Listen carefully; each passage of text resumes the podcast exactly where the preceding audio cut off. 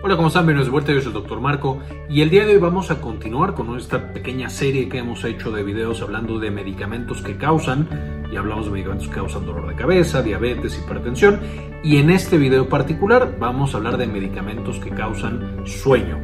¿Por qué? Porque es muy importante, muchos de estos medicamentos son bastante comunes y hay gente que eh, puede necesitar manejar, incluso manejar maquinaria pesada para trabajar y a lo mejor tiene que tomar estos medicamentos. Por otro lado, por supuesto, el que causen sueño puede ser algo positivo cuando estamos buscando un efecto terapéutico en el insomnio. Eh, si quieren checar algunos de los otros videos de medicamentos que causan, les dejo los enlaces en la parte de arriba para que puedan ver cuáles causan, de nuevo, dolor de cabeza, eh, hipertensión y diabetes. Y empezamos. Veamos entonces medicamentos que causan sueño. ¿Para qué no vamos a ver en este video? Especialmente los medicamentos que se usan para causar sueño. No vamos a cubrir ni anestésicos, ni sedantes, ni hipnóticos específicamente benzodiazepinas quedan eliminadas y por supuesto también los medicamentos Z. Es importante diferenciar que estos efectos pueden ser tanto eventos adversos como eventos deseados. Nosotros podemos mandarle el medicamento al paciente para algo diferente a generar sueño y que tenga sueño y por lo tanto no es algo bienvenido en su vida, o podría ser como algo que queremos que suceda en ese paciente, además del efecto primario que tiene ese fármaco. Podríamos incluso considerar estos fármacos por este efecto sedante moderado que van a tener. Y para entender cómo van a funcionar, pues tenemos que entender cómo es que nos despertamos. El proceso del sueño y del despertar son procesos altamente complejos, pero en términos generales van a estar mediados por un sistema, especialmente el tema de despertar, es un sistema llamado sistema activador reticular ascendente, también conocido como SARA, que es un sistema reticular, es decir, va, va, a partir de la zona reticular del cerebro y de ahí tenemos diferentes núcleos que van a producir a su vez diferentes neurotransmisores que mandan estímulos a toda la corteza cerebral. Y específicamente esos estímulos activan nuestra corteza y estamos despiertos. Algunos de estos núcleos, sin meterme muchísimo en detalles, pero son los de noradrenalina, como el locus coruleus, que hemos visto ya en el video de noradrenalina, el núcleo RAFE, que produce 5-hidroxitriptamina eh, o serotonina, que ya vimos en el video de serotonina, eh, la sustancia gris periódica que va a producir dopamina, entre otros, también opioides van a producirse aquí, y ya lo vimos en los videos de cada uno de esos neurotransmisores el núcleo eh, mamilar, tubero mamilar, eh, que va a ser encargado principalmente de histamina, y los núcleos tegmentales que producen acetilcolina. De nuevo, cada uno de estos ah, produce su neurotransmisor y va a mandar, como vemos en la flechita, ese mismo neurotransmisor a diferentes sitios del cerebro. Me voy a enfocar en estos, hay otros como las orexinas, hormona concentradora de melanina, etcétera, que están muy implicadas, por supuesto, en el proceso del sueño pero, y, de despertar, pero como no tenemos todavía fármacos que actúen directamente sobre estas, aunque están por salir algunos, no las estoy incluyendo, por supuesto, en esta revisión. Nos enfocamos entonces en los principales neurotransmisores, histamina, serotonina, noradrenalina, dopamina y acetilcolina. Por supuesto, el antagonista, el que va a bloquear todas estas actividades y va a apagar el cerebro, es GABA. Todo lo que sea agonista de GABA, como los que vimos directamente sedantes, pues van a trabajar y van a generar una sedación. De la misma manera, el bloqueo de cualquiera de estos en el cerebro también va a llevar a niveles menos elevados, digamos, de activación cerebral y puede conducir también a sedación.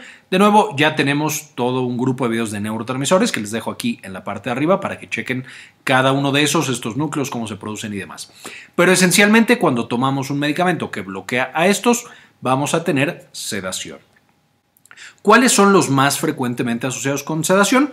Vamos a tener entonces antihistamínicos, que por supuesto bloquean histamina, antidepresivos que pueden bloquear principalmente acetilcolina, aunque pueden tener otros efectos, incrementando ciertos neurotransmisores, antipsicóticos que pueden bloquear noradrenalina y acetilcolina, entre otros también, opioides que van a facilitar la liberación de GABA y van a dificultar la liberación de algunos de los otros estimulantes, Medicamentos para la epilepsia que bloquean de nuevo la liberación de muchos de los neurotransmisores previamente mencionados. Relajantes musculares que van a incrementar la transmisión de GABA o van a bloquear alguno de los anteriores. Hormonas que van a trabajar similar a GABA.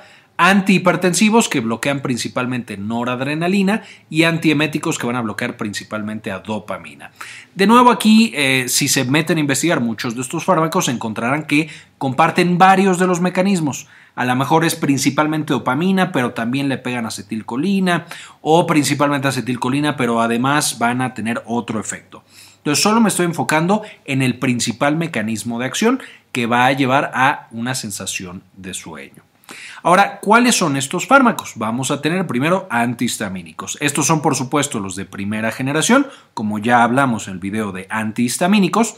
Van a atravesar barrera encefálica, bloquean histamina y generan sueño. Muchos de estos fármacos, además de sueño y de que de pronto los podemos mandar cuando un paciente tiene insomnio, también se pueden llegar a utilizar para ansiedad, justamente porque apagan la histamina y entonces bajamos el nivel de, activación cerebral. No es su indicación primaria, pero de pronto se llegan a utilizar de esta manera.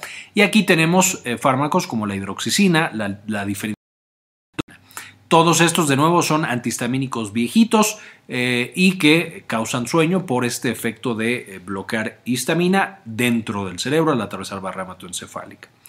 Luego tenemos antidepresivos y estos, cuyo principal efecto, eh, olvidé decir, de los antihistamínicos, pues es bloquear la histamina. Usualmente se usan en alergias, pero podemos tener un paciente que está muy dormido y que le cuesta trabajo hacer sus funciones, manejar, etcétera, etcétera.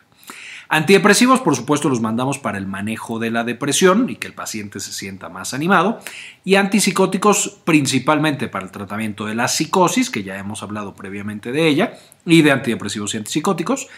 Eh, pero también van a generar sueño y de hecho algunos de los pacientes que tienen trastornos del estado de ánimo, como depresión, o que van a tener trastornos psicóticos, eh, como algunas formas del trastorno bipolar, pueden beneficiarse de tener un fármaco que además genere sueño y que les facilite dormir en la noche.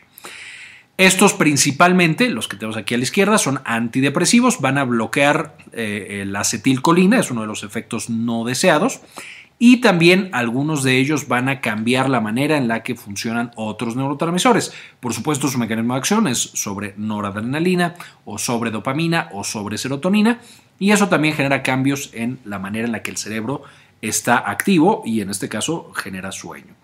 Los más frecuentes que causan este efecto de somnolencia son la imipramina y la amitriptilina, conocidos como antidepresivos tricíclicos, y la trazodona y la mirtazapina, que son, digamos, una nueva clase de antidepresivos que, de nuevo, pueden usarse eh, eh, para estos casos. La mirtazapina, por ejemplo, además del efecto sobre el sueño, eh, va a generar un incremento en el apetito y también puede ser manejado y sirve un poquito, no tanto como los de arriba, pero para dolor crónico, dolor neuropático, neuropatías, etc.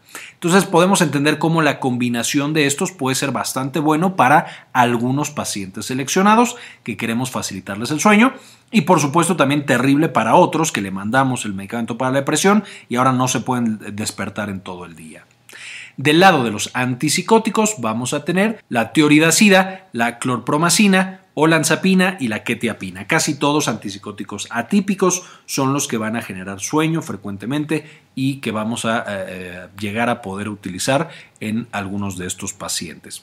O de nuevo un paciente con eh, esquizofrenia, por ejemplo, que se le manda estos fármacos, pues va a estar como dormido todo el día, le va a costar trabajo despertarse. Ahora, opiáceos y antiepilépticos, por supuesto, opiáceos muy utilizados para el manejo del dolor. De nuevo, en algunos casos el que el paciente tenga sueño puede ser bueno, pero en muchos otros va a ser malo, porque un paciente, eh, si tiene dolor crónico y lo estamos tratando con opioides, que ya de entrada eso ya casi no se hace, los opioides son más bien para dolor agudo, pero asumiendo que estuviera manejado con dolor eh, para dolor crónico o incluso dolor agudo que le estamos dando y el paciente no logra despertar o tiene mucho sueño, pues puede afectar por supuesto su desempeño y su calidad de vida. Algunos ejemplos clásicos, morfina, codeína y fentanilo, aunque todos los opioides eh, van a generar este efecto de sueño. Vamos a tener también en los antiepilépticos, muchos de ellos causan sueño, principalmente los más antiguos, como la fenitoína y el valproato o ácido valproico, de nuevo pueden causar sueño.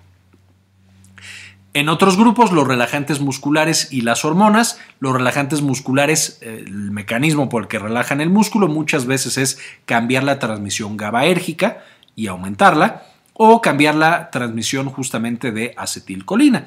Entonces esto va a llevar por dos mecanismos diferentes a estos episodios de sueño. Eh, y tenemos de los, eh, de los clásicos el carisoprodol, el metocarbamol y el baclofen. Baclofen, de hecho, es directamente un agonista GABAérgico, aunque por supuesto no es una benzodiazepina. Y dentro de las hormonas, muy interesante, la progesterona se conoce también como un neuroesteroide, justamente porque puede actuar en el receptor de GABA y facilitar la transmisión GABAérgica. Entonces, de pronto, eh, no necesariamente la progesterona en sí, ya sea que le estemos dando a un paciente progesterona o que tenga niveles elevados, como en las pacientes embarazadas, no necesariamente la paciente va a estar muy somnolienta, pero algunos pacientes en particular sí pueden llegar a tener esta sensación de mucho sueño y esta sensación de sedación y podría llegar a ser por la progesterona.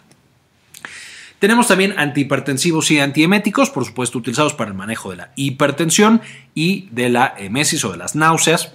La hipertensión, el mecanismo principal va a ser una modulación de los receptores de adrenalina, eh, principalmente el alfa 1, eh, inhibiéndolo, que es un eh, receptor activador, o activando el receptor alfa 2, que es un receptor inhibidor. Entonces ahí podemos tener esas dos propiedades farmacéuticas. y los ejemplos serían la metildopa, la reserpina y el prazosin. No son frecuentes ya usados como antihipertensivos, eh, pero pueden llegar a ser utilizados. Por ejemplo, la metildopa en embarazadas sí se llega a utilizar en pacientes que tienen preeclampsia y puede naturalmente generar sueño. Y en antieméticos, diosina y perfenacina, de nuevo trabajando principalmente sobre dopamina, eh, de nuevo y teniendo otros eh, mecanismos de acción posibles, pero van a llevar a tener sueño. Algunos otros medicamentos que no estoy mencionando, eh, debido a que el mecanismo de acción no explica también por qué generan sueño, pero son por ejemplo los antiinflamatorios no esteroideos, que hemos visto tienen varios efectos adversos. En la mayoría de los pacientes no genera sueño, pero sí vamos a encontrar también que hay algunos que pueden llegar a presentar sueño, especialmente con dosis altas de esos fármacos. Eh, básicamente esto es lo que quería mostrarles. Eh, de nuevo, esto puede ser un arma de doble filo. Si lo sabemos utilizar, puede ser algo bueno en la prescripción de nuestros pacientes porque los ayudamos a dormir cuando estaban teniendo muchos problemas. Pero de la misma manera puede ser bastante malo si no lo teníamos en mente y encontramos un paciente que es muy susceptible y que de plano lo tumba el medicamento que le mandamos y no puede funcionar. Por eso también cuando mandamos estos medicamentos, hay que estar pendientes de cómo el paciente responde a ese fármaco y si realmente está logrando tener sus actividades o está completamente dormido. Quiero agradecer que vean hasta este punto el video y también quiero agradecer en particular a las personas que han decidido apoyarnos con una donación mensual de 1 o de 2 dólares al mes. Y este video quiero dedicárselo a ellos, a algunos de ellos, específicamente a María Eugenia, a Pablo Antonio, Matías Hernández, María Belaustegui, Fabián Forero, Carmen Priego, Milis, Maurín Solano, Hernán Gustavo, Alejandro Pardo, Javier Mejía, Luis Ernesto Peraza, Yami Pascasio, Julio Martínez, Sandy Oliva y Doctor Mineralín. Muchas gracias por el apoyo y permítenos hacer esta investigación y compartirla con todos los demás. Y finalmente, por supuesto, les dejo las referencias de las que sacamos mucha la información de este video para que puedan checarla, meterse y aprender más de estos eventos adversos y de, de nuevo, esta espada de doble filo que son los medicamentos que causan sueño. Este video es en parte posible gracias a nuestra tienda en línea, Synapsis Store. En Synapsis Store puedes encontrar mucho nuestro material educativo y los libros que hemos estado publicando para tenerlos para llevar. Entonces encontrarás, por ejemplo, la farmagrafía del dolor, que es nuestro pequeño libro de consulta y referencia en cuanto al uso de fármacos para el dolor, en, todos estos que se utilizan, gabapentinoides, antidepresivos, opioides, etc. Y por supuesto también las presentaciones de los videos que ves en el canal. Entonces también aquí podrás encontrar estos para que los uses como eh, más te convenga. Bien, esto fue todo por el video de hoy. Espero les gustara, le entendieran y ya puedan ya sea usar de esta eh, de manera adecuada con sus pacientes estos fármacos o evitarlos en estas personas que pues tienen un alto riesgo cuando tienen sedación y cuando tienen sueño. Eh, muchas gracias por ver este video y como siempre, ayúdenos a cambiar el mundo, compartan la información.